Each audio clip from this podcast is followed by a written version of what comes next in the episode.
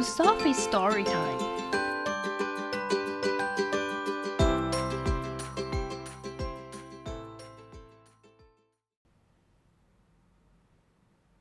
Today's story is It's Tough to Lose Your Balloon by Jarrett J. Krosoczka. It's tough to lose your balloon. 气球飞了，对你来说应该是很痛苦的事。But it'll make Grandma smile from the sky.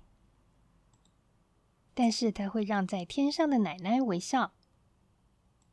It's sad to drop your sandwich in the sand. 你的三明治掉到沙里面去，真是令人难过。But it'll make some seagulls very happy. 但这会让一些海鸥非常高兴。It's never fun when you break a toy. 当你把一个玩具弄坏的时候，这绝对不是一件有趣的事情。But you'll have fun fixing it with Grandpa.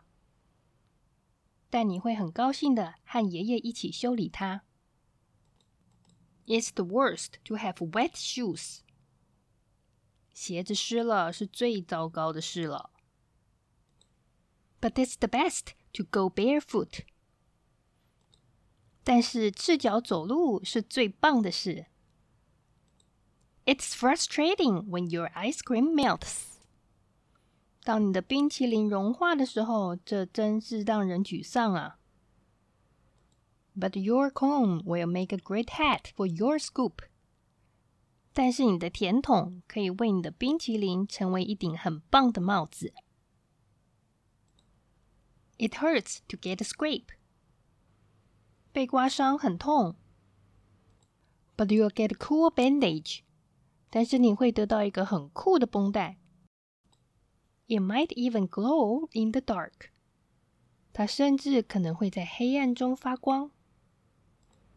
It's scary when you have a new babysitter.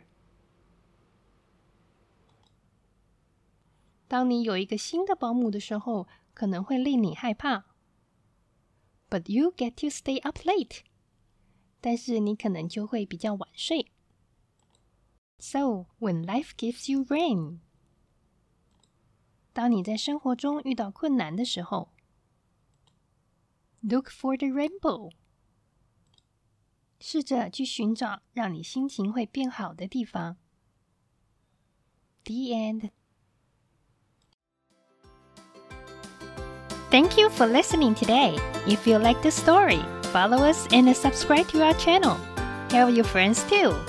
If you'd like to give a gift of support of any amount to help us cover our hosting, please click the link at this episode description.